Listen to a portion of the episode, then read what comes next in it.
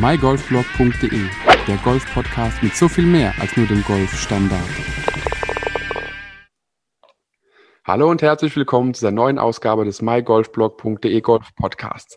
In der heutigen Folge habe ich wieder einen Gast und ich bin wirklich sehr froh, dass er heute dabei ist. Marc, Marc ist Autor eines Buches, ist Single Handicapper und sein Buch könnte sehr vielen Golfern äh, von uns einfach helfen, das eigene Spiel zu verbessern, das eigene Vorgehen oder das Cost Management, sagen wir aber mal, zu überdenken und auch ein bisschen zu überdenken, wie wir überhaupt die Schlägerwahl bestimmen, um aufs Grün zu kommen und wie es danach weitergeht. Aber bevor ich lang ausschweife, Marc, vielen Dank, dass du heute dabei bist. Am besten stellst du dich kurz den Leuten vor, wer du bist, äh, wie du vielleicht zum Golf gekommen bist und was dein Buch Tiger und Woods genau ist. Also erstmal vielen Dank, dass ich hier überhaupt dabei sein darf. Habe mich gerne. Äh, sehr gefreut darüber. Und, und ähm, also mein Name ist Marc Pucciatti, ich bin 53, ich lebe in Stuttgart, habe Familie, Frau, zwei kleine Kinder und äh, mein, mein Sohn äh, Henry, der fängt jetzt gerade auch an, Golf zu spielen. Und deswegen komme ich jetzt nach zehn Jahren ähm, wieder etwas mehr zum Thema Golf. Golf hat mich ähm, schon immer fasziniert. Die erste Berührung hatte ich mit Golf, als ich in Hamburg-Hittfeld bei einem Tennisturnier war. Und ein Freund von mir, der hat dort äh, ähm, auf der Priming Range mit einem VW Käfer mhm. Bälle aufgesammelt, die da hinten in diesen Korb reinplumpsen. Und ich durfte da mal Auto fahren und das fand ich nämlich ganz cool, als 16-, 17-Jähriger da mal mit dem Auto fahren zu dürfen. Da hat man auch mal auf so einen Ball draufgehauen. Und da wir, ich komme vom Tennis, war da auch nicht ganz, ganz so schlecht. Und habe dann mal auf den Ball draufgehauen und der flog irgendwie und das war toll. Und da dachte ich mir, das ist ja gar nicht so schwer. Und ich glaube, die nächsten 40 Bälle habe ich nicht mehr berührt. Ja, und dann war bei mir so ein bisschen der, so, so der Ehrgeiz geweckt. Ich gesagt, das kann nicht sein. Beim Tennis mhm. ist es so, der, der Ball verspringt oder der andere hat einfach zu schnell aufgeschlagen. Aber diese kleine äh, weiße Golfball, der liegt da halt einfach nur rum, ja, und ich bin zu blöd, den irgendwie 50 Meter gerade auszuschlagen. Das war so immer, das war so der Einstieg und das hat mich dann immer fasziniert und ich habe das immer so ein bisschen verfolgt. Das kam ja früher wenig im Fernsehen, aber immer mal wieder kam es im Fernsehen. Fand ich immer, fand ich immer toll. Und dann habe ich mich einfach mit, damit beschäftigt und habe 88 die Platzreife gemacht. Also ich spiele schon relativ lange. Und äh, ganz witzig, äh, in dem Club damals ähm, habe ich die Platzreife gemacht und die haben dahinter lange getuschelt im Büro. Dachte ich mir, so schlecht war das jetzt auch nicht. Und dann mhm. haben die mir ein Handicap zugeteilt. Das heißt, das erste Handicap, das ich hatte, war Handicap 19. Ähm, und was ich im Nachhinein ziemlich doof fand, weil ich hatte äh, eigentlich zwei Jahre lang keine Nettopreise gewonnen, weil die hätte ich normalerweise dann immer gewonnen. Mhm. Aber ich fing mit 19 an, hatte dann relativ schnell 12 und nach zwei, drei Jahren hatte ich dann fünf und kam dann nicht mehr weiter. Dann mhm. war ich einfach am Ende äh, der Philosophie. Bis dahin war es einfach nur vielleicht ein bisschen Talent, äh, auch viel Fleiß, weil ich äh, auf der, viel auf der Dreimähensch war, viel Bälle geschlagen habe, ähm, nie eine Trainerstunde hatte. Aber ganz mhm. kurz, nur ganz kurz unterbrechen. Du sagst, du hast ja. quasi wirklich mit Handicap 19 quasi dein, mhm. dein, dein Handicap gestartet, deine Handicap-Karriere. Mhm. Ja. Hast innerhalb von, sagen wir mal, zwei, drei Jahren dann schon äh, so weit runter, dass du sagen konntest, du bist einstellig. Also nur so, so. Ja. Genau, ja, ja. Ich war nach krass. zweieinhalb Jahren war ich, ich glaube nach eineinhalb Jahren war ich bei neun ist ja eh lustig, viele, viele äh, sagen ja, jetzt habe ich 9,9, jetzt bin ich einstellig, was der falsche für 9,9 ist 10. 9,4 ähm, ist die 9. 9,4 ist einstellig, aber ich glaube, das 9, ist dann das Entscheidende und ich war da relativ schnell dann eben äh, einstellig und, und, dann war ich bei 5 und da ging es dann einfach überhaupt nicht mhm. weiter. Ich war in einer Sackgasse, konnte tun und lassen, was ich wollte. Ich habe dann neue Schläge gekauft, ich habe äh, Trainerstunden mal versucht zu nehmen, was äh, ein Desaster war weil ich ähm, nichts gegen Golflehrer habe, aber es nicht verstehe, dass ich äh, auf 27 Dinge gleichzeitig achten soll beim Rückschwung, während mein Kopf nach links unten guckt. Mhm. Das kann ich einfach nicht, obwohl ich jetzt sportlich nicht unbegabt bin, ja. Aber das war nicht meine Welt. Und äh, dann hatte ich das große Glück, dass ich mit äh, dem John O'Flynn, John O'Flynn war damals Head Pro in Bad Griesbach, mhm. in Berlin in einem wunderschönen Restaurant saß. Und das war sicherlich einer der begnadetsten Golfspieler, die es gab in Deutschland. Und der hat mir in drei Stunden die Philosophie dieses Spiels erklärt. Der hat mir gesagt, Bursche, pass auf, so funktioniert dieses Spiel. Schau mal ein Loch nicht von vorne nach hinten an, sondern von hinten nach vorne. Mhm. Da gibt es Fixpunkte, da gibt es dies und das und du musst die Zonen äh, rausnehmen, die schwierig sind und du musst die Zonen treffen, die gut sind. Ähm, am nächsten Tag habe ich mit ihm 18 Loch gespielt, habe äh, das gemacht, was er gesagt hat, habe ähm, fünf unterspielt, habe also eine Paarrunde gespielt und habe gedacht, aha, Ist was dran? Ähm, es geht ja. Mhm. Also nur, nur weil ich über dieses Spiel nachgedacht habe und, und damals fiel mir eben schon auf, als ich noch viele Turniere gespielt habe, dass ich irgendwie das Gefühl habe, dass 95 Prozent der Spieler, und das sage ich jetzt gar nicht böse, überhaupt gar nicht wissen, was sie tun, sondern die finden Golf faszinierend. Ähm, ich finde am Golf auch viele, viele Dinge faszinierend. Kann da gerne auch zwei, drei Beispiele sagen, was ich so faszinierend finde, was mich und, und, und, uns alle an diesem Spiel so klammert oder, oder so, so, so, so, so begeistert. Ähm, aber ich glaube, der Großteil kapiert überhaupt gar nicht, um was es geht. Ähm, und die sind dann in dieser Garage, in der ich auch war. Jeder kommt mal in diese Garage. Bei mir war es Handicap 5, beim anderen ist vielleicht Handicap 45 und dann geht es halt mhm. halt nicht weiter. Und dann ähm, geht es eben los mit äh, neuer Driver, neue Eisen, anderer Schaft, ja, äh, dann kommt Equipment, dann kommt das, dann äh, Equipment und, und was weiß ich alles, äh, andere Tees und, und, und dann Schwungumstellung. Und Schwungumstellung ist das Allerschlimmste. Ich kann jeden wirklich raten, das, ich hoffe, Golfpros hören jetzt ein bisschen weg. Ähm, also so, so, eine, so, so eine Schwungumstellung, ja, mhm. bedeutet A, sehr, sehr viel Aufwand, sehr, sehr viel Einsatz, sehr, sehr viel Leidensdruck. Mhm. Weil das, was du dir bisher erarbeitet hast, ja, ist weg. Ähm, ist dann weg, ja. Und, und der Golfschwung ist ja was Lustiges. Und jetzt spreche ich sicherlich sehr viele Golfspieler an. Viele Golfspieler spielen ja Handicap und spielen auch ganz gut ähm, an guten Tagen, aber an schlechten Tagen bricht dieses System komplett zusammen, weil es halt so ein bisschen ein zusammengeschusterter äh, mhm. Schwung ist, ja. Und, nichts halbes, nichts ganzes. Halt, da ja. geht halt gar nichts mehr, ja. ja. Und, und der gute Golfspieler, der hat halt sich einen wiederholbaren Schwung erarbeitet, ja, über, über Jahre. Ja, und, und äh, von diesem Schwung wegzugehen, um zu sagen, ähm, jetzt will ich anders schwingen äh, in einer anderen Ebene oder sowas, kostet sehr, sehr viel Aufwand und sehr, sehr viel Nerven und, und sehr, sehr viel Frust. Und mhm. ich kenne Jungs, die richtig gut Golf gespielt haben mit Handicap 1, die haben die Saison im Juni beendet, weil der Schwung umgestellt wurde, die haben keine Murmeln mehr getroffen. Und wenn du irgendwie halt immer nur mit 22 Nettopunkten heimkommst, dann ist der Spaßfaktor halt begrenzt, ja. Aber man genau, sieht es ja auch immer wieder, äh, das ist ja nicht nur bei uns Hobbyhackern, die am Wochenende mal eine Runde spielen gehen oder mal auf die Range gehen, man sieht es ja auch bei den Profis. Man hat es ja gesehen, auch bei, bei Welt Nummer 1 äh, Golfern, die dann dachten, sie müssen ihren Schwung umstellen und dann hat, war, hat man leider Gottes keine Top 10 Finishes oder Top 50 Finishes mehr. Ja, ja, und das über zwei Jahre. Genau, und das geht ja ruckzuck und wo ich dann immer wieder so denke, hey, ganz ehrlich, wenn, wenn ich so einen hervorragend wiederholbaren Schwung hätte oder nur ansatzweise hätte, sagen wir es mal lieber so rum, dann äh, müsste ich schon dreimal überlegen, ob eine Umstellung wirklich so viel mehr rausholt, wenn ich damit mit dem, was ich erreicht habe, doch schon der Beste der Welt bin oder die beste, je nachdem. Ja. Das ist halt die Frage, ob man da noch das Fünkchen mehr wirklich rausholt. Aber ich finde es immer noch, und da will ich noch ganz kurz das nochmal ein bisschen hervorheben, dass jeder das einfach nochmal hört. Es geht hier nicht darum, äh, dass der Markt gesagt hat, du musst dir jetzt neues Equipment oder irgendwas kaufen, auf gar keinen Fall oder was an deinem Schwung machen. Es geht rein nur darum, wie du mit dem, was du hast, mit den, dem äh, Möglichkeiten, die dein aktueller Schwung liefert, einfach immer noch mehr aus deinem Spiel und deinem Handicap rausholen kannst, ohne irgendetwas zu tun, außer ein bisschen anders an die Sache ranzugehen. Und das ist so ein bisschen auch die, die Quintessenz, die ähm, die ja auch dein Buch ein bisschen äh, da spiegelt. Da gehen wir auf jeden Fall gleich noch drauf ein. Und wo ich auch wirklich sagen muss, es ist komplett faszinierend. Und ähm, da eine Lanze muss ich sprechen, auch wenn ich jetzt nicht unbedingt der aller, allergrößte Fan von zu vielen Trainerstunden bin. Äh, Fabian Bünker hat es auch mal erwähnt oder in einem Gespräch mit mir gesagt, äh, geh die Löcher von hinten an. Fang nicht vom Tee an, fang vom Grün an und geh rückwärts. Was ist der Schlag, den du ins Grün haben willst? Und wie kommst du zu dieser Distanz wie du ins Grün haben willst. Und er hat gemeint, äh, geh auf Google Maps, guck dir deinen Golfplatz an, den du regelmäßig spielst, den du an sich auswendig kennst und geh es von hinten an. Und dann ist manchmal der, der Abschlag nicht der Driver oder ein Holz oder irgendwas, da ist es sinnvoller, du gehst mit einem Eisen ran oder, äh, und da gehen wir gleich noch drauf an, oder zwei, drei kleinere mhm. Eisen um einfach deinen sauberen Schlag an die Fahne zu haben. Denn du kannst hervorragend mit dem Driver, mit dem neuesten Driver 10 Meter weiter links ins Aus oder rechts ins Ausschlagen, aber aus ist aus.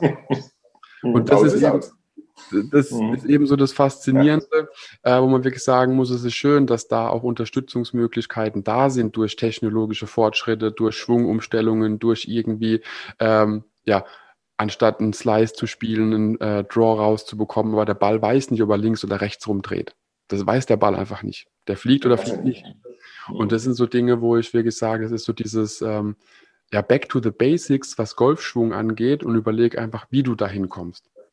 Aber jetzt habe ich schon viel mehr gesagt, wie ich sagen wollte. Nein, alles gut, alles gut, alles gut, Aber alles gut. Aber das ist ja, das ist ja lustig, weil du sagst, äh, zehn Meter weiter links im Aus oder rechts im Aus. Ich, ich, ich sage ja so ein bisschen, ähm, du musst jetzt, du, du, du, du liest dieses Buch durch und morgen gehst du auf die Runde und, und du wirst morgen fünf Schläge mehr spielen. Zumindest wirst du das Gefühl haben, dass du fünf Schläge nicht mehr, fünf Schläge weniger spielen und du wirst zumindest die, die, das Gefühl abends haben, dass es so ist. Weil wenn du alleine äh, nach deiner Runde von gestern die Schläge ins Aus abziehst, mhm. dann hast du schon mal fünf Schläge unterspielt. Ja? Mhm. Ähm, das heißt, ähm, man muss ja auch ähm, mal sich die Gedanken machen, warum vor allem Frauen nie einen Balance aushauen, weil sie einfach nicht so lang sind. Da ist noch kein Aus. Ja, das ist nun mal genau. so. Das ist fast, ja. das ist bitter, ja. aber es ist so. Ja. Ähm, auch wenn du in der Mannschaft spielst und früher gab es dann auch die, die, die Vierer, Herren und Damen gemischt, ja, dann, dann, dann wenn die, die, Dame dann, wenn der Herr irgendwo abgeschlagen hat, den klassischen Vierer, die Dame musste dann ins Rad. Das kannte die gar nicht, ja, weil die war mhm. dann um nie. Ähm, mhm. Dann musste die, brauchte die erstmal eine Zeckenschutzimpfung oder was auch immer. Ja. Ich sagte, da gehe ich nicht rein. Vielleicht komme ich da nie mehr raus. Ja. Das ist, das ist dann schon interessant. Ähm, und ähm, ich habe, ich hab, äh, jetzt greife ich vielleicht schon ein bisschen vor. Eigentlich wollte ich nur kurz äh, sagen, was mich am Golf so fasziniert, äh, weil ich das selber immer lustig finde. Aber, aber ich habe äh, zu dem Buch, die, die ersten Ideen zu dem Buch kamen deshalb, weil ich ähm, mit jedem die Wette gemacht habe, wenn du mit mir neun oder wenn du mit mir 18 Löcher spielst, dann, dann spielst du fünf Schläge besser als dein Handicap. Mhm. Ähm, es gibt zwei Voraussetzungen. A, musst du immer bei jedem Schlag den Schläger nehmen, den ich dir in die Hand gebe. Mhm. Und B ist, sobald du auf dem Grün bist, sind es maximal zwei Putts. Also von drei oder vier Putts kann ich nichts. Ja. Mhm. Ähm, und das war dann in meinem alten Heimatclub, war das echt nett. Die Eins links aus, rechts aus. Und da stand, mhm. die hatten einen Treiber da, war ein kurzes Papier, 310 Meter äh, hatte Handicap 29. Dann habe ich gesagt, es sind schon Eisen 9 irgendwie, die äh, Eisen 9. So, ja, sind schon mhm. Eisen 9, ja. Äh, so. Dann hat er halt äh, irgendwie Eisen 9, Eisen 9, Eisen 9, Wedge, zwei Parts, zwei Punkte. Ja, vielen genau. Dank. Ähm, kein Spaß gehabt, aber zwei Punkte, ja. ja. Sonst immer irgendwie äh, schon das dritte Hemd durchgeschwitzt, als auf der 2 war. Und so entstand dieses Thema, ja. Und, und ähm, ja, genau, so, so, so kam ich zu dieser, zu dieser Idee und irgendwann hatte ich die Idee, jetzt muss ich das Ganze mal niederschreiben. Und dann hast du wirklich dir quasi ja, genau. gesagt, so, das musst du mal fixieren und jetzt musst du ein Buch schreiben, das einfach das ganze Thema so ein bisschen aufgreift. Ähm, was die Inhalte sind, da gehen wir auf jeden Fall gleich noch drauf. Ja. Aber jetzt noch eine Frage, dein Buch heißt Tiger und Woods. Das ist natürlich mhm. nicht so geschrieben, wie Tiger Woods geschrieben wird. Das ist ja wirklich so, wie man es im Deutschen schreiben würde, wenn man kein Englisch genau. kennt. Mhm. Und wie, was war vielleicht auch so der Gedanke dahinter? Wie bist du auf den, den Namen gekommen, Tiger und Woods? Gab es Alternativen? Also ich finde, ich, ich fand Tiger, Tiger und Tiger Woods fand ich schon immer irgendwie lustig. Ich hatte halt die Assoziation eines Tigers und einer Sau, ähm, also eines mhm. Schweins, ja. Und, und äh, das Cover ist eben ein Tiger, das bin in dem Fall ich. Der, der Tiger hat dann meine Klamotten an und ich habe einen väterlichen Freund der in der Zwischenzeit 70 ist, mit dem ich aber nach wie vor am allerliebsten Golf spiele. Wie gesagt, einer oder für mich der, der tollste Kerl dieser Welt. Und ähm, der ist dann so ein bisschen die Wunst an der ganzen Geschichte, ja. Und, und äh, ich, ich habe auch viele Dinge über ihn geschrieben. Er, er, er schmunzelt auch drüber, wenn ich das sage oder wenn er das dann irgendwann mal hört. Und, und äh, es gibt niemanden, mit dem ich lieber Golf spiele. Aber so ist das Ganze ein bisschen entstanden, weil es gibt eben, es gibt, gab es ja früher immer diese, in jedem Golfclub diese Tiger und Rabbit Turniere. Mhm. Und so kam ich halt zu Tiger Woods und, und ähm, ich fand den Titel halt lustig, ähm, weil es in irgendeiner Form ja vielleicht auch auf, auf den damals weltbesten Golfer hinweist. Und, und es hat auch funktioniert. Ich habe dieses dieses Büchlein runtergeschrieben, äh, dann einfach aus Suchsendollerei, dann über Flyer-Alarm äh, kopiert, zu Weihnachten verschenkt. Und auf einmal hat ein Verlag angerufen und wollte dieses mhm. Buch kaufen. Ja, das fand ich lustig und dann, dann mhm. habe ich äh, da ja gesagt und, und, und das war's dann auch schon. Ja, und so bin ich zu dieser Geschichte gekommen aus dieser, aus dieser Thematik. Ähm, aber Tiger ist ein reiner lustiger Name, weil, weil Tiger Woods eben die Nummer eins der Welt war damals und, und für mich nach wie vor eigentlich der begnadetste Golfer aller Zeiten ist. Auch wenn er jetzt gerade ein bisschen Probleme mit dem Autofahren hat. Aber ja, äh, oder hatte. Aber das, der kommt auch wieder. Und alles sagen, böse Zungen könnten behaupten, behaupten, es ist ja nicht das erste Mal, dass sein Auto einen Unfall hatte, aber das nein, nein, genau. hatte dann ja andere war Gründe. War ein Eisen 7, wie man, wie man, genau. wie man, wie man behauptet. Ja. Ich äh, kenne viele Leute, die ihn kennen und ja, ja, genau. Okay. Ja, so. aber, aber, vielleicht noch, äh, äh was, ich, was ich immer, immer, immer loswerden will, ist äh, oder muss, ist einfach, was ich am Golf so faszinierend finde. Und wenn ich dann abends ähm, oder früher, als ich noch äh, viele Turniere gewinnen durfte und die Bruttorede halten durfte, habe ich dann immer ähm, statt der klassischen Bruttorede dann eher so einen lustigen Schwank, äh, Schwank erzählt. Und äh, ich, ich finde am Golf einfach so, so faszinierend, ähm, wenn du, wenn du, wenn du äh, beim Tennis 100 Aufschläge machst und dann gehen 99 jetzt letzten, einer geht drüber, mhm. dann äh, sitzt du eigentlich im Auto fährst heim und sagst, so ein Scheiß mache ich nicht mehr. Mhm. Wenn du auf der Driving bist und 99 Bälle rollen und einer fliegt, dann sagst du, geil, das ja. will ich morgen wieder machen. Das ist völlig, völlig verrückt. Und, und, und wenn ich, wenn ich drüber nachdenke oder die Leute so fragen, was ist eigentlich das Schönste am Golf? Na, na, sagen die meisten, ja, ist einfach toll zu sehen, wenn, wenn, wenn mein Ball so hoch Richtung Ziel fliegt und dort landet. Das ist einfach der, der schönste Moment. Ja. ja. ja, ja, klar. Und, und, und dann sage ich mir, aber du willst eine niedrige Runde spielen. Also theoretisch ist das so, je weniger oft du das siehst, desto glücklicher wirst du. Das mhm. macht ja überhaupt keinen Sinn, ja. Mhm. Also wenn das das Schönste ist, dann müsst ihr eigentlich nur versuchen, eine 200 zu spielen, dass ja. du das Gefühl halt 150 mal hast, aber du willst ja nur 60 mal sehen.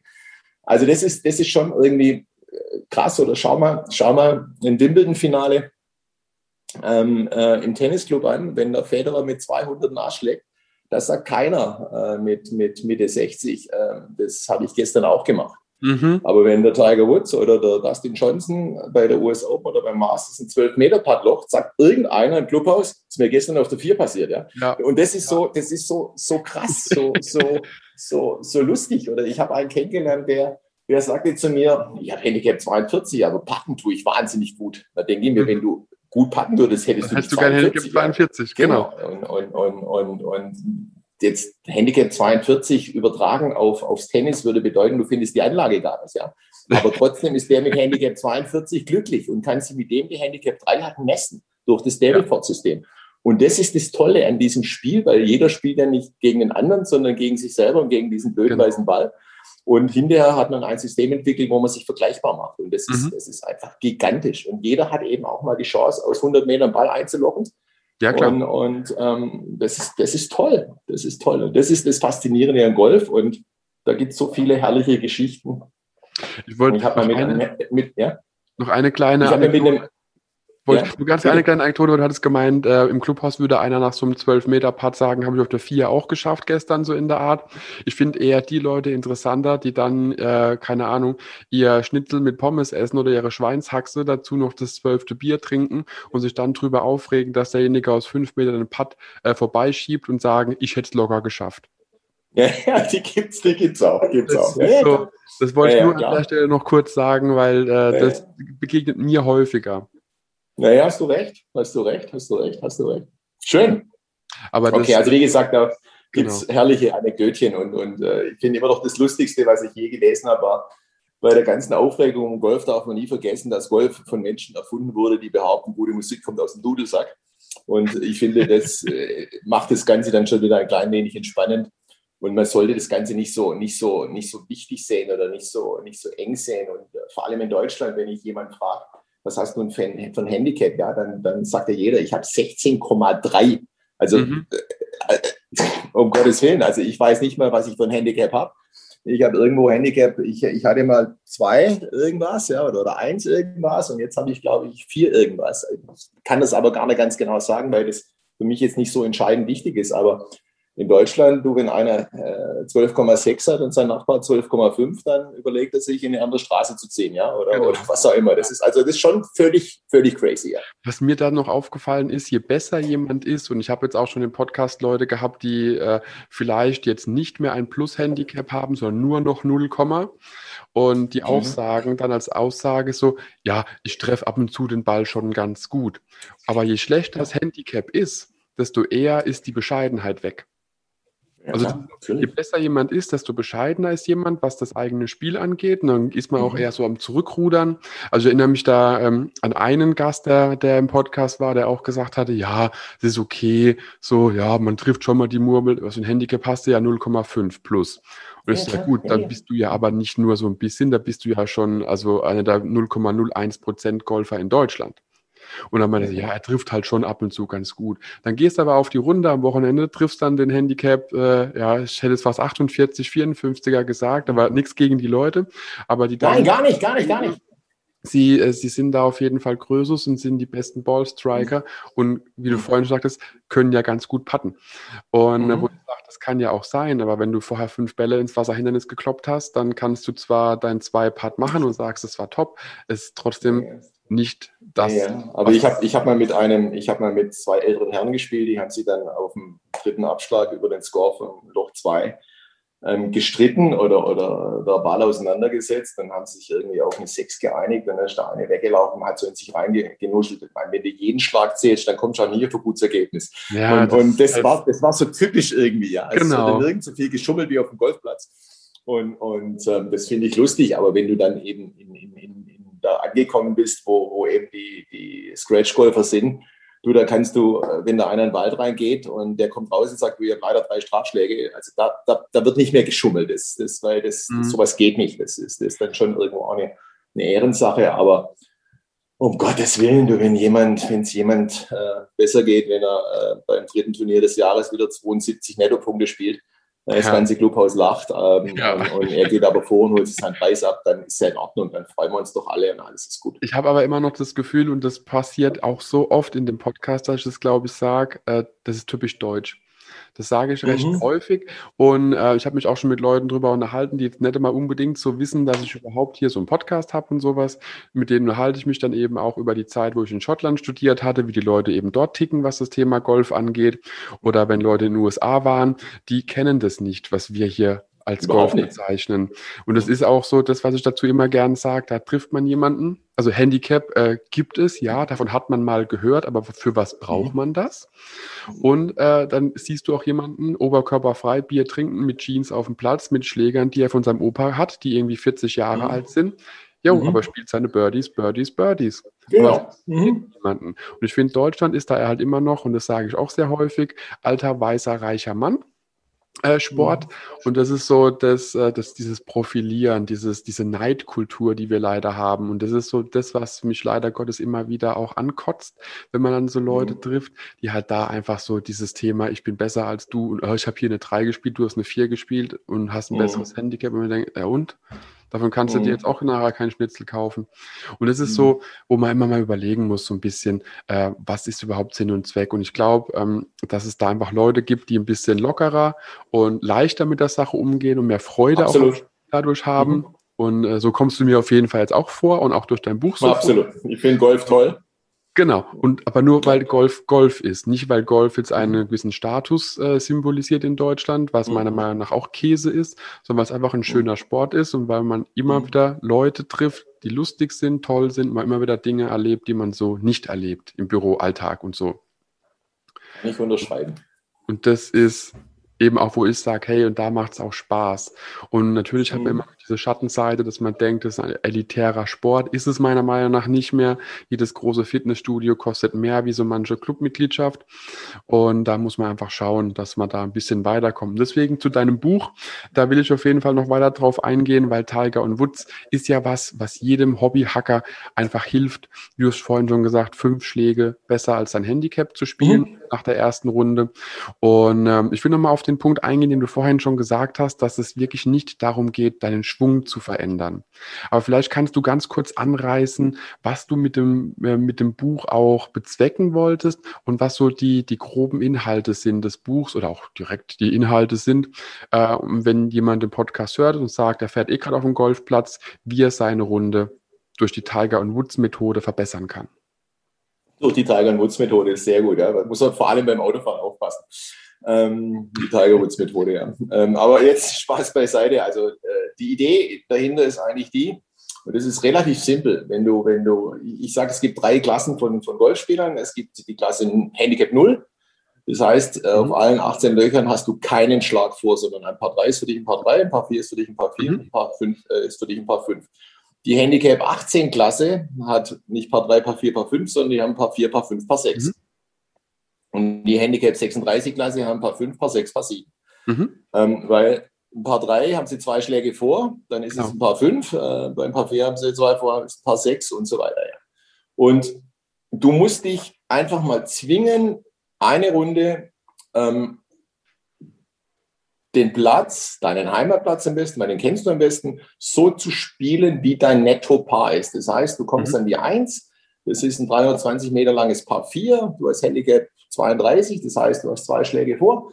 Wenn es unter den ersten zwölf äh, Schlägen oder, oder 14 äh, vom, vom, von der Schwierigkeit her ist, dann genau. ist es für dich ein Paar 6. Das heißt, du darfst frühestens mit dem ähm, vierten Schlag auf dem Grün sein. Ja. Mhm. Und das heißt, du musst diese 300 Meter irgendwie so hinkriegen, dass du da auch vier Schläge brauchst. Ja. Das heißt, du spielst ein Wedge, du spielst ein Wedge, du spielst ein Wedge und du spielst wieder ein Wedge. Ja. Dann bist du auf dem Grün und dann machst du zwei Putts, dann hattest du überhaupt keinen Spaß, aber du hast zwei Punkte.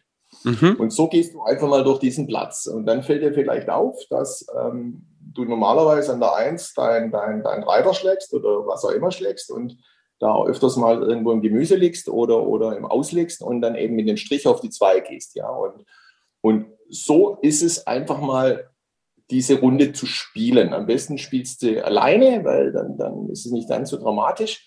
Ähm, dann wirst du auch nicht gehänselt von, von deinen mhm. Mitspielern, die sagen, ach du, eher Sicherheit, Eisen 8 oder sowas, was soll denn das? Äh, hast keine mhm. Eier in der Hose oder so. Ähm, oder es ist auch schwierig zu sagen, wenn es ein, wenn's ein Paar 3 ist mit 120 Meter und du musst es jetzt irgendwie als Paar 5 spielen. Ja? Das ist gar nicht so einfach, 3 mal 40 Meter zu spielen. Ähm, aber dafür musst du dich, dazu musst du dich halt einfach mal zwingen. Ja? Mhm. Und dann wirst du eigentlich sehen, dass, dass du schon mal relativ, dass du keinen Ball verloren hast. Ja dass es auch gar kein Längenproblem ist, weil wenn du permanent das Eisen 7 spielst, dann spielst du normalerweise spielst du Eisen 7, keine Ahnung, 120 Meter weit oder 100 Meter weit oder 140 Meter weit.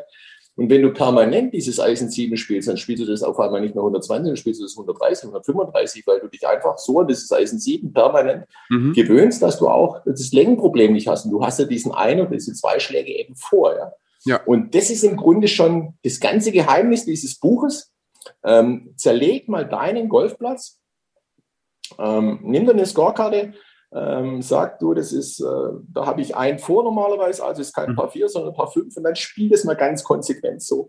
Und auf dem Grün, wie gesagt, maximal zwei Putts und dann wirst du sehen, dass du dein Handicap relativ konstant spielen kannst oder mhm. wirst, ähm, weil du wirst vielleicht auch mal bei einem Paar 3 dann äh, obwohl du es als Paar 5 spielen wirst, äh, nur noch 20 Meter zum Grün haben, dann haust du halt doch aufs Grün, dann machst du zwei Putts und hast schon drei Punkte. Und vielleicht äh, sagst du dann mal, jetzt probier es doch mal, dann hast du vielleicht mal vier Punkte auf dem Loch. Und wenn, wenn jemand vier Punkte auf dem Loch hat, jetzt ich als, als zu eher zur Handicap 0 Gruppe gehörender Spieler, für vier Punkte, da sagt keiner nein, Punkte, ne? Äh, vier Punkte kann ich nicht, kann ich nicht. Ich kann mal vielleicht mal mit einem Birdie drei Punkte spielen, aber eine Eagle spiele ich jetzt nicht so oft, ja. ja. Ähm, also das heißt, ähm, und, und, und das musst du einfach mal konsequent durchziehen mhm. und, und dann, dann ist es eigentlich schon, das ist eigentlich die ganze Idee dahinter und das funktioniert. Das funktioniert ja, definitiv. Allerdings ähm, wirst du halt selten deinen dein, dein Treiber, den du letzte Woche aus dem Pro-Shop geholt hast, für 8,4 Millionen, ähm, halt selten spielen. Ja? Ähm, und das, ich muss es ja selber zugeben, mit dem Treiber auf das Ding draufzuhauen und dann macht es Bing und der fliegt irgendwie hoch und weit, ist auch schön, ja. Aber ähm, wenn, wenn du mal nach einer normalen Golfrunde alles rausstreichst von deiner Scorekarte, ähm, was eben hoch und weit und vielleicht halt zehn Meter zu weit rechts, zu weit mhm. links flog, ähm, dann sind diese fünf Schläge auch schon gespart. Also das ist, das ist nun mal so, ja. Und da habe ich. Äh, genau, das ist, das ist die ganze Idee. Ja. Also unabhängig von deinem Buch, das ist schon äh, ein paar Monde her, sage ich an so einer Stelle gern, habe ich mal den Versuch gewagt, denn ähm, ich habe früher mit jemandem gespielt, der hat vom Prinzip nur Driver, Hölzer, Wedge und Putter gespielt. Eisen war immer der Feind und hatte logischerweise dann auch äh, alle Hölzer, die die Hersteller einem angeboten haben. Also keine Ahnung, ob es ein neuner Holz gibt, aber ein siebener Holz hat er auf jeden Fall gehabt. Und solche Geschichten, mhm. wo ich auch sage, das ist schön, ja, die triffst du, aber für mich ist immer noch, äh, sind die Eisen die wichtigsten Schläger irgendwie irgendwo im Back, weil damit bist du normal oder ich äh, sicherer, sauberer und habe einen schöneren Ballflug, der eben auch auf dem Grün hält. So ein, so ein Holz ist ja meistens flacher und geht dann eben vom Ballflug her anders äh, aufs Grün. Und äh, dann habe ich das irgendwann mal gemacht habe gesagt gehabt, so, ich will es einfach für mich wissen. Das war ähm, dann, genau, also einmal habe ich es mit meinen Eisen gemacht, habe komplett alles, was irgendwie Holz oder Drybar bedeutet hatte, äh, einfach im Auto gelassen. Weil wenn ich es mitnehme, dann würde ich es auch spielen. Man darf ja nur das mitnehmen, was man auch dann spielen kann. Der Rest sollte dort sein, wo man nicht hinkommt während der Runde mit meinen Schlägern gemacht und einmal mit Testschlägern von Decathlon, die ich mal eine Woche zum Testen hatte. Nur Eisen, Wedges, Putter. Und der Score am Ende der Runde war nicht großartig anders wie der Score mit dem ganzen langen Besteck drinnen. Und es ist eben so das, als ich das Buch gelesen hatte, musste ich wirklich schmunzeln und sagen, ey, das ist ja nicht einfach nur, da hat einer halt was geschrieben und versucht es irgendwie rüberzubringen, was man da machen kann das ist so. Und das Schöne ist, wenn man das einmal selbst erlebt hat, dann ist es auch kein, da hat einer irgendwas geschrieben, es ist einfach die Wahrheit. Es ist einfach mhm. die fucking Wahrheit, muss ich so ehrlich sagen, mhm. äh, wie es ist. Und ähm, weil genau das, was du ja gerade gesagt hast, dann ist der Ball eben nicht weg, links oder rechts im Aus irgendwo. Mhm. Und du bist halt mhm. konstant mit der Murmel irgendwo, wo du auch wieder weiterspielen kannst, verlierst weniger mhm. Bälle. Ist natürlich uncool, wenn du dann eben nur 140 Meter spielst, anstatt 200, 240 oder wie auch immer. Mhm. Klar, die Leute gucken dich auch komisch an, aber am Ende von der Runde hast du noch den Ball, den du an T1 abgeschlagen hast bei der 18 mhm. eingelocht, wo die anderen mhm. schon das nächste Dreierpäckchen aufreißen müssen. Ja, ja, klar.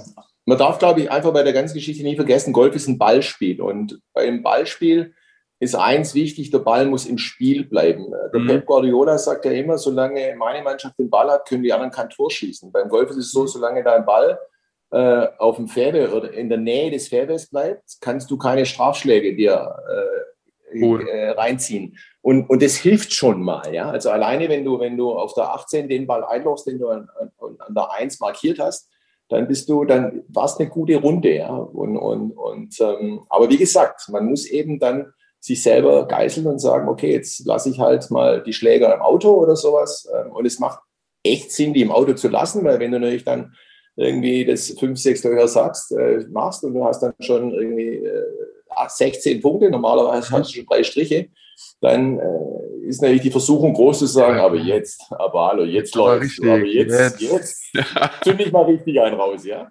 Und schon die und Rede schreibst, die Siegerehrung im Kopf und sowas, ja, genau, ja. Dann, genau, dann ist die Bruttorede geschrieben, aber das Wohngebiet rechts vom Golfplatz in, in, in hoher Gefahr.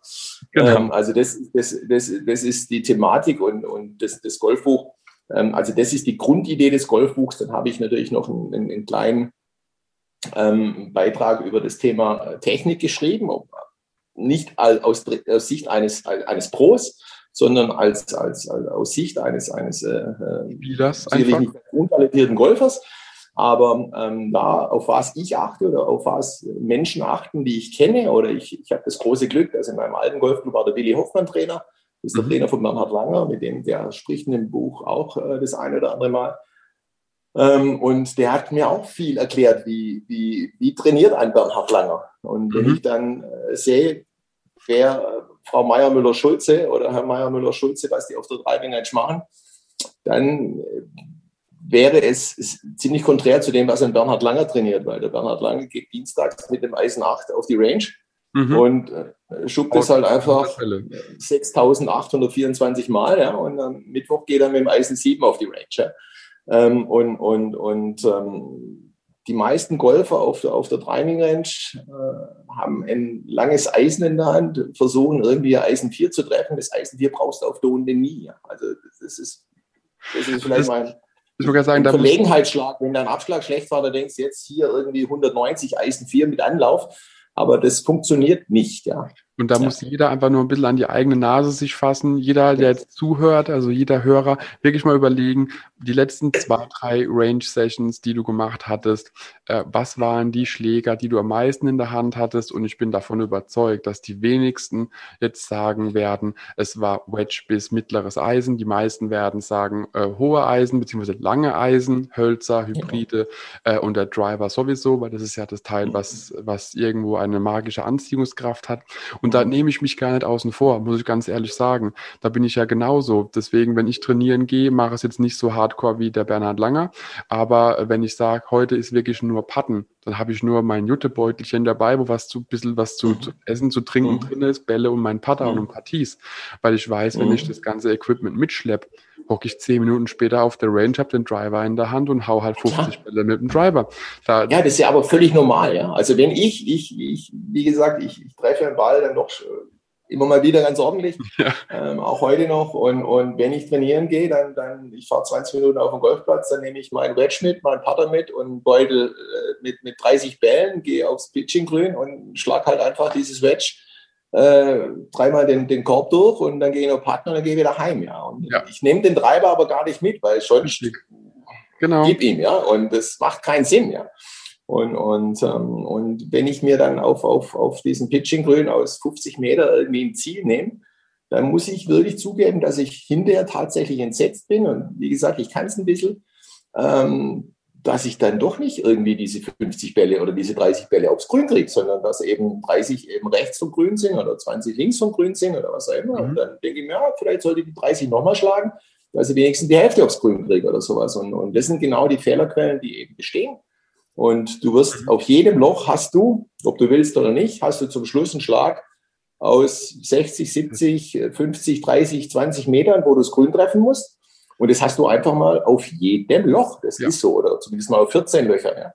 Ähm, und, und äh, wenn man die Paar 3 weglässt, wobei es sind zwei lange Paar 3, dann hast du wahrscheinlich auf 16 Löchern und diesen Schlag hast du immer. Und äh, mhm. wie oft aber kaum einer trainiert jeder, ihn. keiner trainiert ihn. Aber mhm. äh, jetzt der Jordan Spieth und der Bryson DeChambeau, der den Ball ja irgendwie 370 Yards weit haut, ja, ähm, der trainiert seinen Treiber und geht dann Milchshakes trinken, aber sonst steht er auf der Range und hat Wedges in der Hand.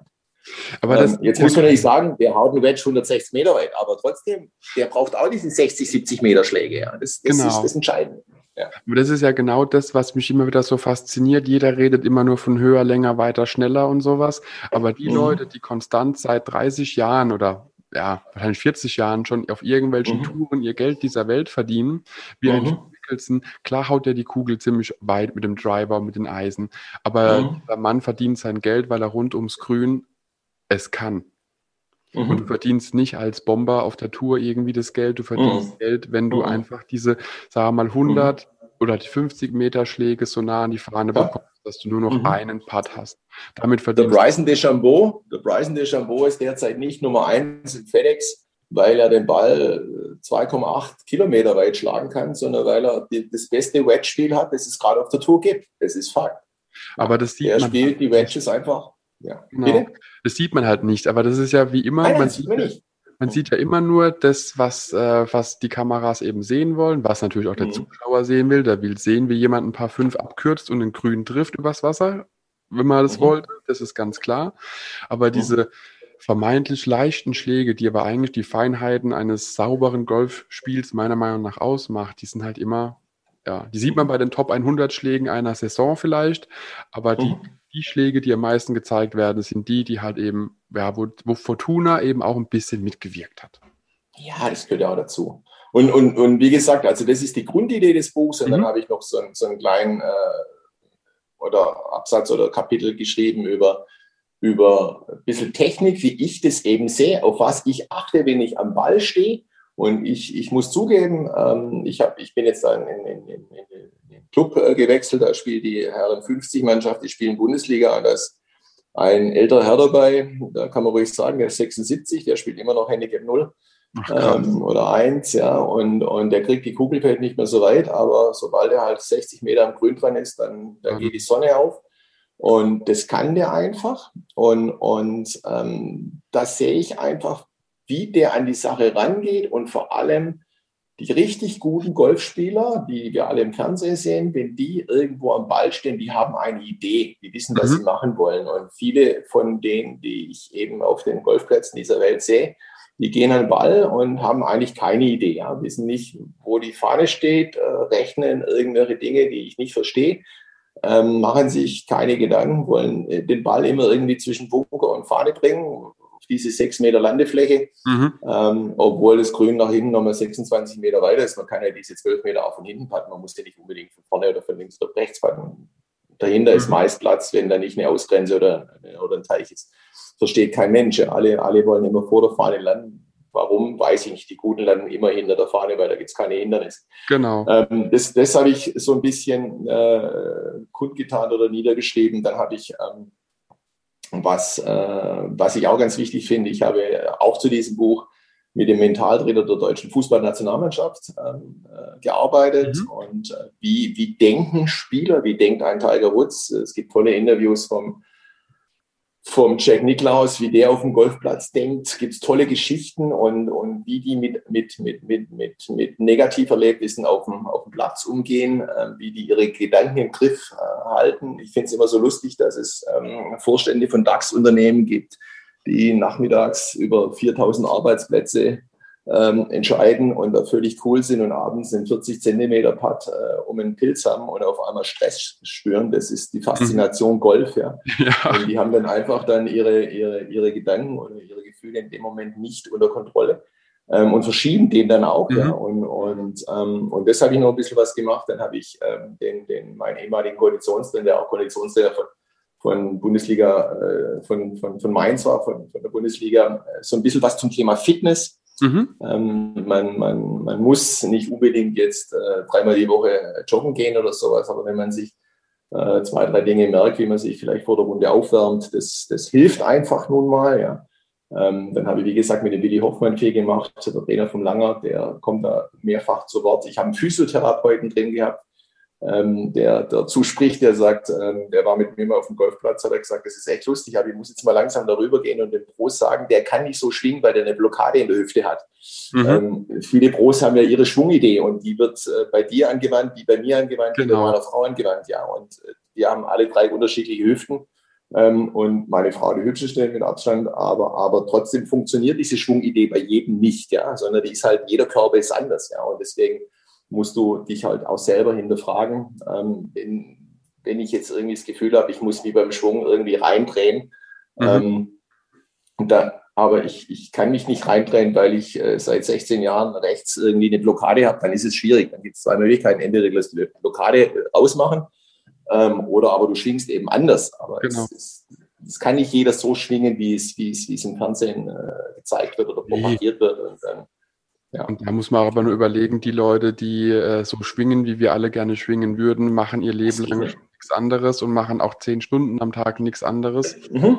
Genau mhm. das. Und währenddem wir quasi alle irgendwie unser, äh, unser täglich Brot verdienen, indem wir arbeiten, machen die halt mhm. das, was wir versuchen, am Wochenende in eine Stunde oder sagen wir in eine ja. Runde reinzuquetschen ja. irgendwie. Mhm. Das ist gar nicht möglich. Es wird auch niemand sagen, dass jetzt, äh, ich gehe jetzt einmal joggen, ich bin jetzt Usain Bolt und das geht auch nicht. Das macht gar keinen beim, Sinn. Beim Golf, ist, beim Golf ist es aber so ein bisschen die Erwartungshaltung. Genau, das wollte also, ich gerade sagen. Wenn, so, Hoffmann spricht, mhm. wenn man mit Billy Hoffmann spricht, dann sagt er, weißt du mal, was glaubst du, wie viele Bälle trifft ein Tiger Woods oder ein Bernhard Langer oder ein Bryson DeChambeau, Dustin Johnson, nach eigenem Empfinden auf der Runde perfekt? Ähm, das sage ich, keine Ahnung, perfekt, boah, weiß ich nicht. Ich habe dann gedacht, ja, geh nicht so hoch, vielleicht 15 oder so. Nee, so zwischen zwei und drei. Aber ähm, Frau Meier-Müller-Schulze und, und Herr, Herr mhm. Schubert mit Handicap 29 oder 39 hat das Gefühl, er kann 40 Mal den Ball perfekt treffen. Das ist also völlig unmöglich. Also das ist, Aber das, das ist Golf. Das ist Golf, ja. Das ist genau. Golf. Aber es muss dir klar sein. Es muss dir klar sein. Und Jack Nicklaus sagt, ähm, dein Körper kann äh, auf der Runde siebenmal positiv mit Stress umgehen. Nur siebenmal. Siebenmal. Das heißt, du musst theoretisch elf Löcher spielen, die du in irgendeiner Form ohne Stress bewältigst. Sprich, du spielst eben, wenn du ein paar 4-2 vorhast, spielst du eben mal viermal oder, oder, oder elfmal, wie du sie gerade genannt hast, die Tiger Woods Methode, ähm, dass du auf die anderen siebenmal, wenn du an den ersten sieben Bahnen schon dreimal äh, im Raff und zweimal mhm. äh, irgendwo anders liegst, dann kannst du davon ausgehen, ab der 8 brichst zusammen. Ja. Dann, dann bist du meist, äh, oder viele sind ja dann äh, nach der 9 essen sie erstmal zwei Leberkäsebrötchen, Brötchen und, und, und, und, und noch einen Schluck Weißbier. Und, und wundern sich, sie dann schnaufen. Ja. die 12, 13 nicht funktionieren. Ich habe jetzt zum Beispiel Boris Becker früher nie gesehen, dass der im fünften Satz erstmal ein Leberkäsebrötchen isst und sagt, jetzt ich noch einen Schluck Weißbier. Das, das, das funktioniert halt nicht. Ja, ja aber, aber es ist ja auch okay. Ich mag den Leberkäse decken auch, ja, aber er macht halt überhaupt keinen Sinn. Ja. Und, und ähm, ja, das sind halt alles so Kleinigkeiten, die ich da niedergeschrieben habe. Und wenn du da äh, einfach mal drüber nachdenkst, über deine eigene Runde und nicht über das nachdenkst, was die meisten machen, weil die meisten gehen ja runter, sitzen dann im Auto und sagen, Mensch, heute habe ich gespielt 88, aber in der 6 der Schlag ins Wasser, der passiert man normalerweise nicht. Und da denn ins Aus, normalerweise treffe ich da in die Bahn und zum Schluss haben sie halt eine 4 übergespielt. Ja? Mhm, ähm, mhm. So darfst du die Runde nicht betrachten, sondern du musst die Runde dahingehend betrachten, ja, vielleicht hätte ich den Leberkäse nicht essen sollen, vielleicht hätte ich mir über, an der 3 nicht über den Schlag an der 2 aufregen sollen. Ähm, und dann wirst du besser. Dann wirst du besser. Und äh, das ist auch das, was du eben schon angesprochen hattest, ist ja dieses Überschätzen, dass ja auch viele dann sich bei manchen Dingen einfach überschätzen und denken, äh, ja, ich muss jetzt den Schlag einfach so auch schaffen, um das ganze Thema jetzt nochmal aufzuholen. Und so hast du es nicht angesprochen, aber so habe ich es euch mal interpretiert, weil dazu zähle ich ja auch, ich habe dann einen Kackschlag und denke mir, gut, die 220 Nein. Meter mit dem Dreierholz über den Bunker und übers Wasserhindernis muss jetzt auf dem mhm. Grün landen, damit ich das wieder mhm. ausgleiche. Und mhm. das ist ja genau das, wo dann vielleicht eben die Weltelite drüber nachdenkt, wie könnte ich das machen? Aber die haben vielleicht das Repertoire einfach in den Armen und im Körper drin, damit es funktioniert. Aber jemand, der eben war, einfach, ja, der Hobbyhacker, wie zur Hölle soll das funktionieren? Dieser Schlag gelingt ja. einmal aus 100 Mal. Und es klappt. Aber der in, der in der Weltklasse, der, der, der, der spielt seinen Treiber oder seinen, seinen, seinen Abschlag irgendwo rechts raff und dann versucht er halt nicht diesen unmöglichen Schlag um zwei Bäume rum über den See mhm. auf eine kurze steckte Fahne, wo der hinten aus ist, sondern der spielt dann halt raus auf 70 Meter, weiß ich, den, den Schlag kann ich. Und dann haue ich ihn auf, auf, auf, aufs Grün, dann mache ich ein Part, dann habe ich vielleicht noch das Paar geredet, mache ich zwei Part, habe ich einen Bogi, aber ich habe kein, ich habe kein, kein Strich, wollte jetzt gerade sagen, was auf der PGA Tour nicht gibt. Übrigens nette Geschichte bei der Deutschen Bank SAP Open. Ähm, vor vielen Jahren ähm, ist in, in, neben der 1 oder neben der 18 so ein großes Scoreboard, wo von jedem Spieler äh, die Ergebnisse stehen. Mhm. Und da stand ein älteres Ehepaar neben mir und da hat irgendeiner ähm, dann tatsächlich auch ein paar fünfte, neun gespielt. Und dann sagt die Dame, tatsächlich, da kriegt er noch einen Punkt. Also das fand ich dann irgendwie ja. cool. Das fand ich dann irgendwie cool. Das fand ich so richtig aus dem Leben gegriffen. So ist es ja. Und das ist die, das ist die Faszination Golf. Aber der Gute, Golfspieler der, der, und auch der, der Handicap 0-Spieler oder Handicap 5-Spieler, der haut dann halt irgendwie ein Eisen 7 auf die Bahn und sagt dann, okay, dann spiele ich halt einen Bogi. Aber mit dem Bogi bin ich immer noch äh, okay. Vielleicht spiele ich irgendwo mit einem Birdie, liege wieder ein paar. Ähm, aber ich spiele auf jeden Fall kein Doppelbogi oder ich mache auf jeden Fall keinen Strich oder was auch immer. Und das ist, genau. das ist die, das Entscheidende. Und da muss man halt immer nur realistisch mal sich an die eigene Nase fassen, auch ein bisschen neutraler betrachten. Und jetzt komme ich wieder auf das zurück, was du vorhin oder am Anfang gesagt hattest, dass die, die Damen oft dieses Problem nicht haben, was die Männer als Problem haben, äh, nennt sich Testosteron und man will es ja einfach nur wissen, sondern die, die Ladies sind ja häufig auf dem Fairway, während wir Männer irgendwo im Gebüsch sind und einfach Bälle finden, mhm. die uns nicht gehören und äh, den eigenen Ball sowieso dann nicht mehr irgendwo finden. Und da habe mhm. ich einmal Turnier mit einer älteren Dame gespielt, die vom Charakter her definitiv nicht äh, eine Spielerin war, mit der ich nochmal spielen wollte. Aber die hat also hätte ich jetzt eine 2-Euro-Münze in 120 Metern aufs Fairway gelegt, die hätte mit dem Driver aber zu 100 Prozent auf jeder Bahn diese Münze getroffen. Egal wie, mhm. egal was, die hätte sie getroffen.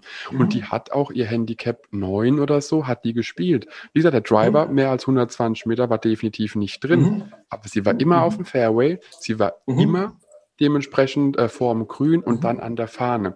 Und das ist eben das, äh, wo ich auch immer wieder denke, ja, man muss nur überlegen, welche Kapazitäten stecken wirklich im eigenen Spiel. Mhm. Deswegen finde ich das ja mhm. auch so faszinierend in deinem Buch, wie du das alles so beschreibst, eben auch mit dem Lächeln auf den Lippen oder im Stift, je nachdem, wie man sieht, äh, dass man da aber mal ein bisschen anders an die Sache rangehen muss und ein bisschen realistisch drüber nachdenken muss. Weil keiner von uns überlegt sich, ich äh, spiele jetzt mit den Kumpels Fußball, ich bin so gut wie FC Bayern, ähm, aber wir wollen uns alle vergleichen mit der Weltelite im Golfen, was ja total genau. Käse ist. Das ist ja Profisport. Ich hatte, mal, ich hatte mal im Lochspiel das schlimmste Erlebnis meiner, meiner, meiner Golfkarriere in Anführungszeichen mit der Martina Eber. Die Martina Eber mhm. war über Jahre die beste deutsche Golfspielerin. Martina schreibt auch hier etwas über das Thema Mental und, und Golfplatz und in, in, in Tiger und Woods. Und damals, die Martina kannte mich damals noch nicht und die hat mich, glaube ich, auch überhaupt gar nicht wahrgenommen. Ich hatte damals irgendwie Handicap 2 oder 1, irgendwas, habe gegen sie gespielt. Ähm, ähm, Martina, für den Fall, dass du es jemals hörst, das war ekelhaft, wie du gespielt hast, weil ähm, du warst immer mit der Bahn. Ähm, du hast dann auch irgendwann mal gesagt, du, ich kann nicht so oft ins Raff, weil ich habe hab da eine Allergie an den Beinen und ich hab, bin nicht eingeschmiert. Ja, die hatte einfach keinen Bock. Das war, ja, absolut, war ja absolut okay, weil ich habe natürlich immer gepumpt und habe gedacht, so der, der Kleinen zeige ich es mal. Ähm, aber die war halt einfach, diese 16 Löcher, wo wir gespielt haben, war die immer Mitte Bahn, hat mhm. immer irgendwie ein Wettbewerb grün gehabt, hat immer zwei, zwei, zwei Putts gemacht und, und ich habe wirklich gut gespielt, habe hab aus überall unter Baum, hinterm Busch, äh, durch das Wasser äh, mit einem 9 Meter Putt geteilt. Ähm, aber das kann natürlich auf Dauer nicht gut gehen. Golf ist Demut, Golf ist Mitte Bahn und, und ähm, ja, und das hängt sehr viel von, der, von, von, von, von einem Spielplan ab, wie, mhm. du, wie du spielen willst. Und du musst dann diesen Spielplan dann auch dich tatsächlich halten. Und, und wenn du dann mal irgendwo im, im, im Dreck liegst, dann darfst du nicht denken, so, jetzt muss ich aber einen so richtig auszimmern. Mhm. Nein, ähm, dann äh, Demut und Pitch ihn vor. Dann hast du mit einem guten Pitch, machst dann halt vielleicht noch einen Punkt, ähm, aber du machst auf jeden Fall keinen Strich. Also das kann ich nur sagen, habe ich bei der Clubmeisterschaft in 2020 gelernt. Genau so sollte man spielen und nicht mhm. diesen möglichen Schlag, dass man eben das Loch mhm. darf, probieren. Das, äh, genau. Klar. Ja, aber das sind so, äh, ich hätte schon fast gesagt, das sind so Weisheiten, die man erstmal lernen muss von jemandem, der sich auskennt. Aber auf der anderen Seite, wenn wir mal ganz realistisch denken, wir alle wissen das. Wir wenden es bloß nicht an, weil wir halt immer noch den Meter mehr wollen das, oder die 30 Meter mehr wollen und hier noch mehr und hier noch mehr. Und deswegen gibt es ja auch so viele Sprüche auf dem Golfplatz. Also ich bin ja auch so jemand, ich sage, ich nutze mein Green Fee ja auch vollkommen aus. Ich lerne nicht nur das Kurzgemähte genau. kennen, ich lerne auch links und rechts von der ja, Bahn klar. kennen. Genau, genau. Flora äh, und Formen. Man kann sich ja alles schönreden.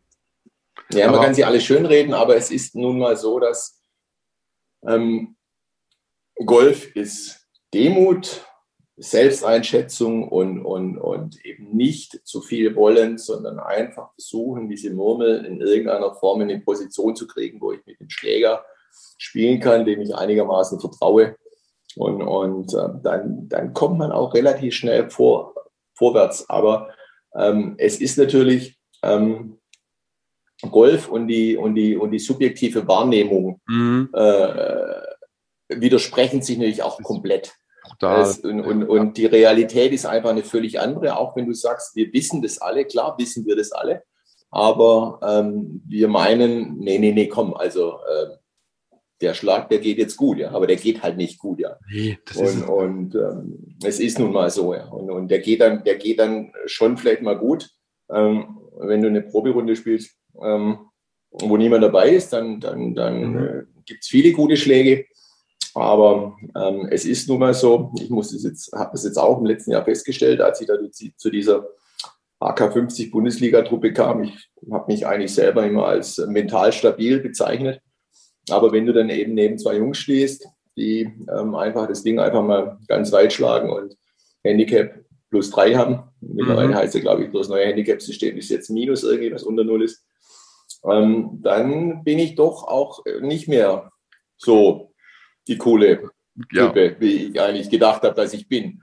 Und dann hat mir auch das, was ich eben von dem, von dem Mentaltrainer der deutschen Fußballnationalmannschaft gelernt habe, das hat mir dann geholfen und, und mhm. da kam ich dann einigermaßen oder komme ich einigermaßen damit zurecht, ist alles okay. Ähm, aber es, es, es, ist, es Golf ist, ähm, ist toll. Golf ist toll. Ist auf jeden Fall. Und man muss halt immer dran denken, egal wie du zum Ergebnis ja. kommst. Auf der Scorekarte sind keine Bilder, keine Videoaufzeichnungen, kein gar nichts, sondern ja. reine Zahlen. Und äh, das ist ja auch immer so, dass wenn jemand sich aufregt, dass er jetzt seinen, keine Ahnung, einen Schläger nicht so sauber getroffen hat, dass der Ball in die Luft geht, aber trotzdem dieselbe Strecke eben als Wurmtöter mhm. über den mhm. Boden fetzt, die Strecke mhm. ist gemacht. Und keiner weiß, keiner sieht es, mhm. die Strecke ist gemacht. Und solange der Ball im Spiel ist, ist der Ball im mhm. Spiel. Und das ist eben. Ich hatte mal beim, ich hatte mal beim Charity-Turnier des FC Bayern München eine Woche lang ein Audi Cabrio gewonnen, weil ich Nibels to the Pin gewonnen habe mit dem Eisen 5, das beinahe die rote Kugel vom Damenabschlag getroffen hat, weil der voll top war. Über 100, 68 Meter, was auch immer, ja, und lag dann einfach 40 Zentimeter am Stock. Alle haben gesagt, boah, so ein geiler Golfschlag, weil die Fahne war in einer Position, wo du nicht hinkommen kannst. Aber der ist durch alles durchgerollt. Eine Scorekarte hat keine, hat keine Bilder. Und, und das war dann eher ein glücklicher Schlag, aber ähm, ja, genau. Und das sind so, so, so kleine Dinge, auf die man einfach mal drüber nachdenken muss. Deswegen finde ja. ich das Wort Demut, was du eben auch nochmal oder öfters schon gesagt hast, ist vollkommen richtig. Man sollte einfach mal ein bisschen ähm, achtsam und meditativer an die Sache rangehen und mal mhm. realistisch drüber nachdenken, was man mit dem eigenen Handeln da überhaupt macht oder was eben ja. auch der Sinn und Zweck dessen ist. Und der Sinn und Zweck ist, mit so wenig wie möglich Schlägen mhm. da runterzukommen, wenn man so will, und dabei den größtmöglichen Spaß zu haben. Und wenn ja. die wenigstmöglichen Schläge bedeutet, du musst einfach ein Eisen 9 oder ein Pitching Wedge äh, häufiger nehmen als dein Driver, dann sollte das auch immer so sein, weil mit dem, also ganz ehrlich, mit dem Driver hast du das größte Ausrisiko normalerweise. Äh, und daher lass es teilweise stecken. Und das kann ich wirklich jedem raten. Probiert es einfach mal aus, auch mal nur eine Eisenrunde zu spielen. Und wenn du ein Dreier- und Vierer-Eisen hast und es nie brauchst, dann lass es stecken oder beziehungsweise lass es auf jeden Fall im Auto liegen oder zu Hause und geh wirklich nur mal mit deinen mittleren Eisen, Wedges und Putter auf die Runde und teste es. Und wenn jetzt jemand kommt und sagt, er hat sich so massiv verschlechtert dadurch, dann muss ich tatsächlich sagen, würde ich es gerne mal sehen, weil es glaube ich nicht. Glaube ich auch nicht. Also, wie gesagt, die, die, die Grundregel, die ich immer allen mit äh, auf die Runde gegeben habe, alles, was länger ist als ein Eisen 6, bleibt im Auto. Mhm. Du nimmst Eisen 6, äh, 7, 8, 9, Wedge, Wedge, Wedge, Wedge, Wedge, Wedge und ein Partner mit. Ähm, und dann gehst mal los und machst dir einfach Gedanken. Äh, ich finde es immer so nett, wenn, wenn ich dann mit Leuten am Abschlag stehe oder stand und die sagen mir, oh, der Bunker ist genau da, wo mein Eisen 3 oder mein Holz 3 hinfliegt. Dann sage ich, lass doch dein Holz 3 in der Tasche, dann schlag halt ein Holz 5. Ja. Da, ist, da ist weder aus noch ein Bunker. Aber wieso ja. steckst du jetzt unbedingt, wenn du Angst vor dem Bunker hast? Oder viele haben ja dann auch Angst, ist, ah, Bunker ist gar nicht mein Spiel. Ja. Ähm, warum schlägst du dann, nur weil die Fahne links auf dem Grün steht, ähm, äh, jetzt äh, links ja, über den Bunker? Der, der Jack Nicklaus hat gesagt, ähm, ich ich, ich äh, ziele 18 Mal Mitte grün. Genau. Wenn die Fahne rechts steht, versuche ich einen kleinen äh, Feld zu spielen. Wenn die Fahne links steht, versuche ich einen kleinen Draw zu spielen. Aber ich ziele immer Mitte grün. Wenn ich das schaffe, habe ich 18 Birdie Putts. Mhm. Ich kenne aber ganz viele, ganz viele Spieler. Jetzt komme ich wieder zu meinem Freund Tiger Woods, der sagt, boah, ich habe einen schwierigen Birdie Putt. Was glaubst du, wie gerne ich 18 schwierige Birdie Putts auf der Runde hätte? Es gibt keinen schwierigen Birdie Putt, ja. Und ich sage dann immer, Mensch, mein Lieber, du hast äh, vier Birdie-Putts äh, in der gesamten Saison, die sind nicht schwer, die sind toll. Ja. Mhm. Ähm, Eagle-Putts sind noch schwerer. Ja. Also ja. Eagle-Putts sind unpackbar. Ja. Ich hätte gern drei Eagle-Putts pro Runde. Ja. Aber das ist schon lustig, über was manche sich Gedanken machen, über, über schwierige Birdie-Putts oder steckt die Fahne jetzt äh, ganz links vier Meter vorm Aus da musst du ja nicht hinzielen. Ja? Ähm, nee. Ziel einfach mit dem Grün, das Grün ist groß genug und dann hast du genau. irgendwie eine realistische Chance auf einen Zweipartner, alles ist gut. Ja. Ich habe sogar eine eigene Podcast-Folge schon aufgenommen, genau zu dem Thema Mitte Grün. Weil ich bin da auch ein Verfechter davon, Mitte Grün zu spielen, denn die meisten, die äh, das Grün anspielen, spielen eh zu kurz und gehen eh nicht weit. Das heißt, wenn du denkst, du spielst Mitte grün oder sogar hinten, landest du mhm. entweder vorne am Grün oder Mitte grün. Also lieber einen mhm. Schläger länger nehmen, weil hinten mhm. hast du nie Probleme. Du bist immer mhm. safe, wenn du zu weit mhm. bist beim Grün.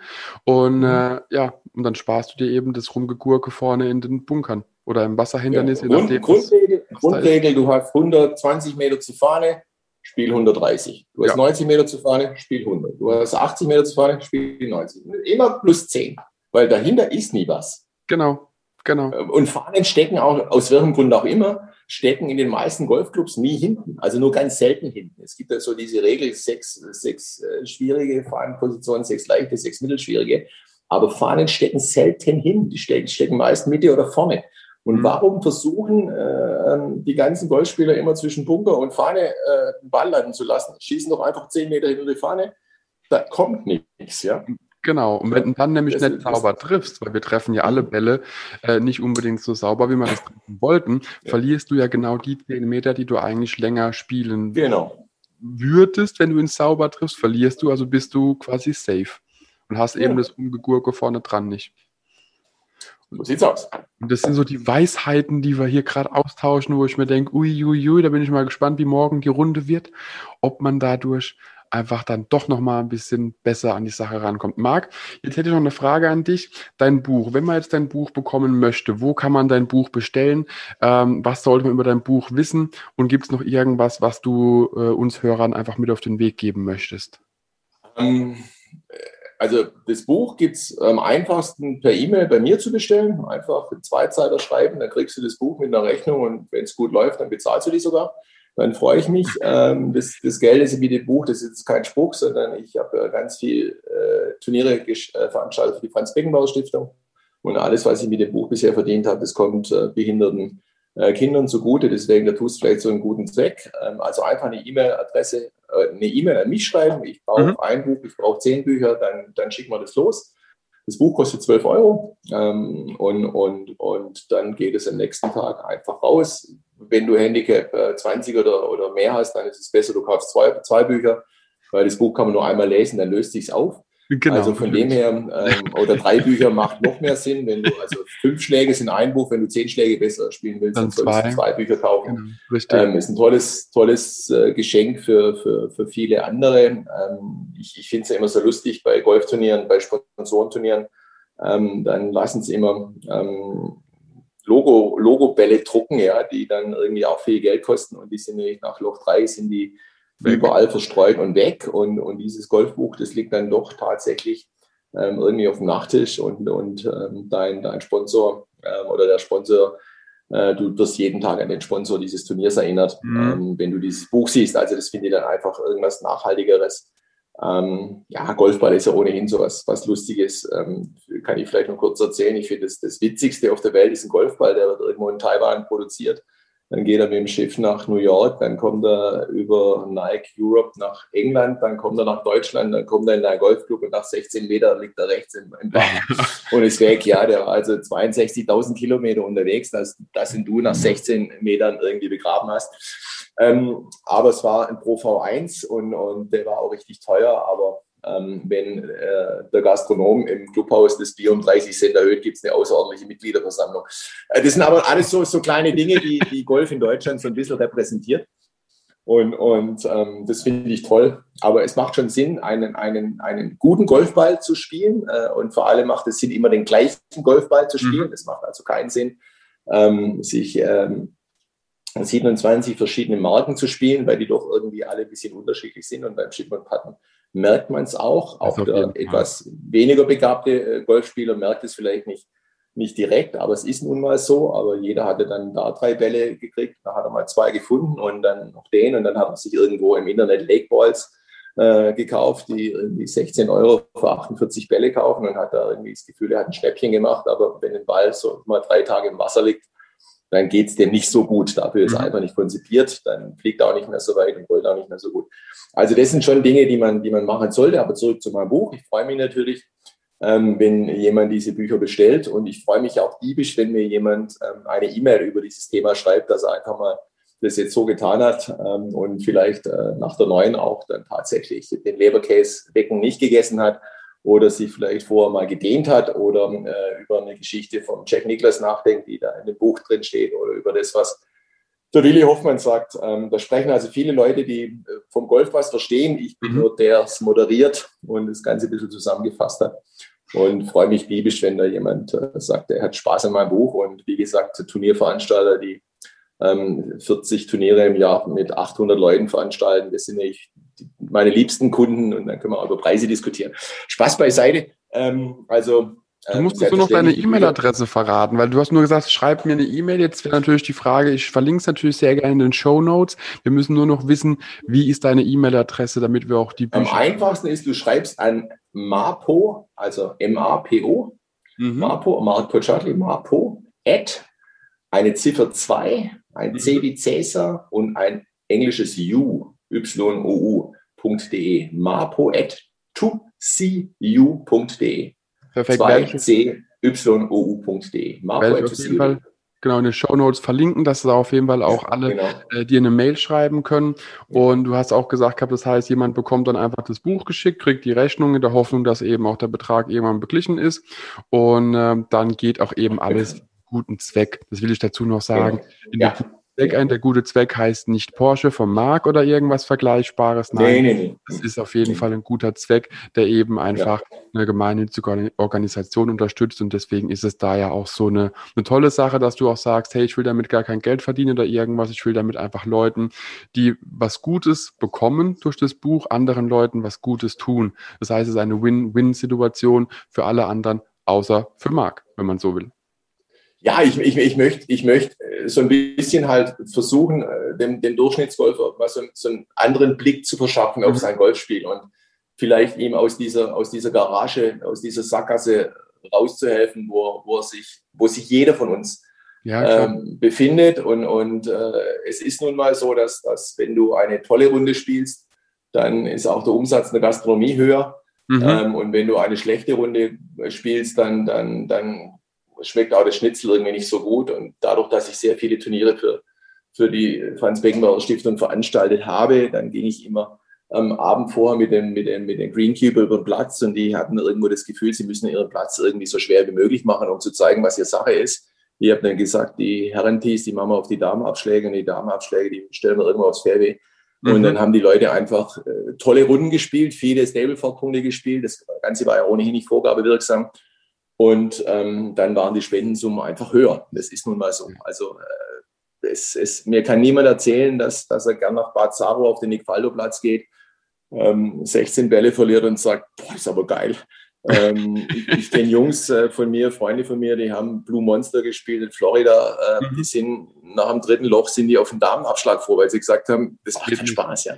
Mhm. Also Golf macht einfach nur deshalb Spaß, wenn man gut scoret, das ist nun mal so, und, ja. und, und ein Birdie, ein Birdie gleicht dann auch irgendwie vier Striche aus, ja. Mhm. Äh, und, und, aber trotzdem, ähm, final macht es einfach Sinn, wenn du, wenn du deinen eigenen Spielplan, deine eigene Scorekarte mit deinen Nettopunkten, mit deinen, mhm. wie viele Schläge du vor pro Loch hast, einfach äh, dir niederschreibst und dich an diesen Spielplan hältst, an diese Spielstrategie hältst, weil dann hast du in Anführungszeichen die Gewissheit, dass wenn du nachher mit deinen Jungs oder mit deinen Mädels ähm, den Prosecco oder das Weißbier trinkst, dass du nicht bezahlen musst. Ja. Und das war mir immer wichtig.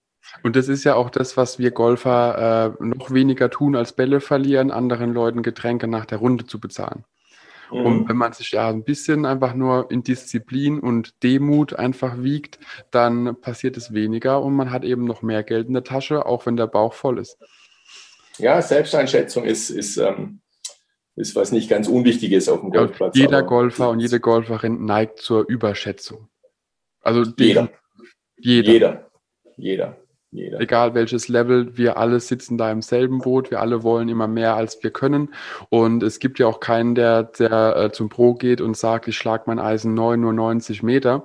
Die Leute sagen, sie schlagen ihr Eisen 930 Meter und dann kommt der Trackman und sagt, nee, es sind aber nur 80. Ja, heute habe ich einen scheiß Tag.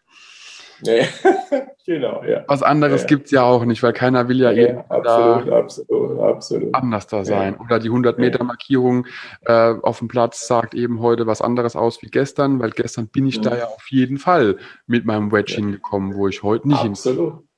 absolut. Aber das ist Golf. Das, das, das ist, ja, ist ja auch die Faszination dran, dass es einfach jeden Tag anders ist und, und, und ähm, dass, dass wir alle so viel Freude dran haben und dass wir abends nach der Runde, äh, nach dem Bier dann heimfahren und sagen, aber wenn mir das auf der 7 und auf der 11 nicht passiert wäre, dann mhm. hätte ich, das hätte, ist so hätte, das hätte. Typische, dann hätte ich ja. Dann ja. und boah, ich, du komm, wir spielen morgen wieder. Ja. Mhm. Und, und ähm, dann ist es eigentlich die 7 und die 11, sondern es ist die 4 und die 16, ja. Aber es wird sich nicht ändern, solange du nicht über, über, über deine Strategie am Platz nachdenkst. Wie gesagt, jedes Golfloch schaust von hinten an, um jetzt einen Kreis zu machen.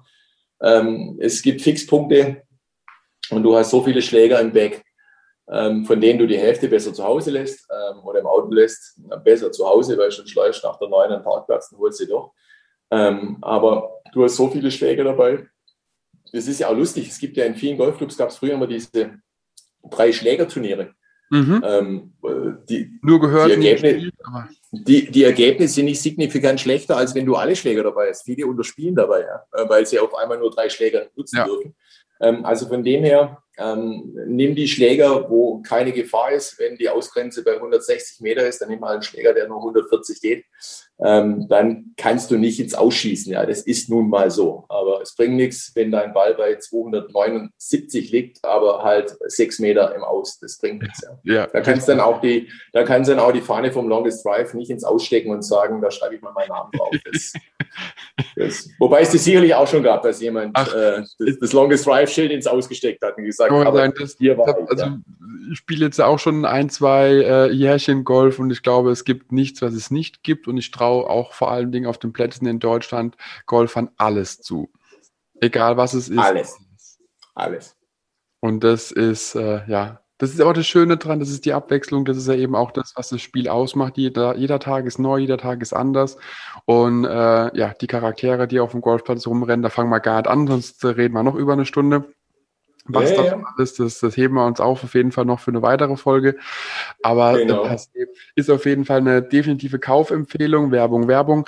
Äh, Tiger und Woods, das Buch und man erkennt es auf jeden Fall, äh, wenn ihr das Buchcover seht, wenn ihr es auch das Episodencover von dieser Podcast-Folge euch anguckt, man sieht einen Tiger, man sieht eine Wutz, also ein Schwein darauf, Tiger und Wutz, quasi wie auf Deutsch geschrieben mit AI, Tiger und die Wutz wie die Wutz. Und äh, es lohnt sich definitiv, dort die Inhalte mal ein bisschen genauer zu beleuchten, sich dran zu halten. Und wie der Marc schon gesagt hat, wenn du dich nicht mit fünf unterspielen willst, sondern mit zehn unterspielen willst, dann musst du zwei Bücher kaufen. Das ist logisch, das ist reinste Logik. Wenn du 15 besser sein willst, ne, die Rechnung können wir alle machen, das ist ganz klar. Du hast es verstanden. genau, und äh, so müssen wir einfach vorwärts gehen. Und deswegen ist für jeden, der frisch die Platzreife gemacht hat und schnell Erfolge sehen will, zehn Bücher mindestens. Und äh, dann ist man ruckzuck einstellig. Und dann hat man es doch schon. Deswegen mag. Und einstellig, um zurückzukommen, einstellig ist 9,4, nicht 9,9. Richtig. Genau. ist Mathe. Es ist Mathe. Es ist Mathe. Es sind nur Mathe. Mathematik, ja. Genau. genau Schön. Also hat mir ganz viel Freude gemacht. Mir auch. Und äh, ich denke, dass die Hörer auf jeden Fall äh, auch sehr, sehr viele Tipps einfach mitbekommen haben, das ganze Spiel mal zu überdenken, einfach mal die, ich nenne es mal Tiger Woods Methode anzuwenden. Und ich freue mich auf jeden Fall darauf, dass wir noch weiter in Kontakt bleiben. Und ich bin davon überzeugt, dass wir noch definitiv mehr als eine Folge aufnehmen müssen. Einfach. Würde ich mich freuen.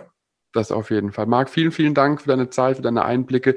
Deine Mailadresse äh, mapo.2cu.de äh, werde ich auf jeden Fall noch in die Show Notes packen, dass die Leute dich anschreiben können. Und äh, ja, wünsche dir auf jeden Fall jetzt noch einen schönen Abend, viel Spaß auf der nächsten Runde und an die Zuhörer. Hört auf den Marc, er weiß, von was er spricht. Vielen Dank. Mach's gut. Ciao, ciao. Wenn dir die Podcast-Folge gefallen hat, teile sie mit deinen Freunden, teile sie mit deinen Flightpartnern, gerne auch per Instagram, Twitter, Facebook oder per E-Mail. Gib mir dazu ein Feedback und bewerte die Podcast-Folge mit fünf Sternen, damit wir gemeinsam noch mehr Golfer erreichen.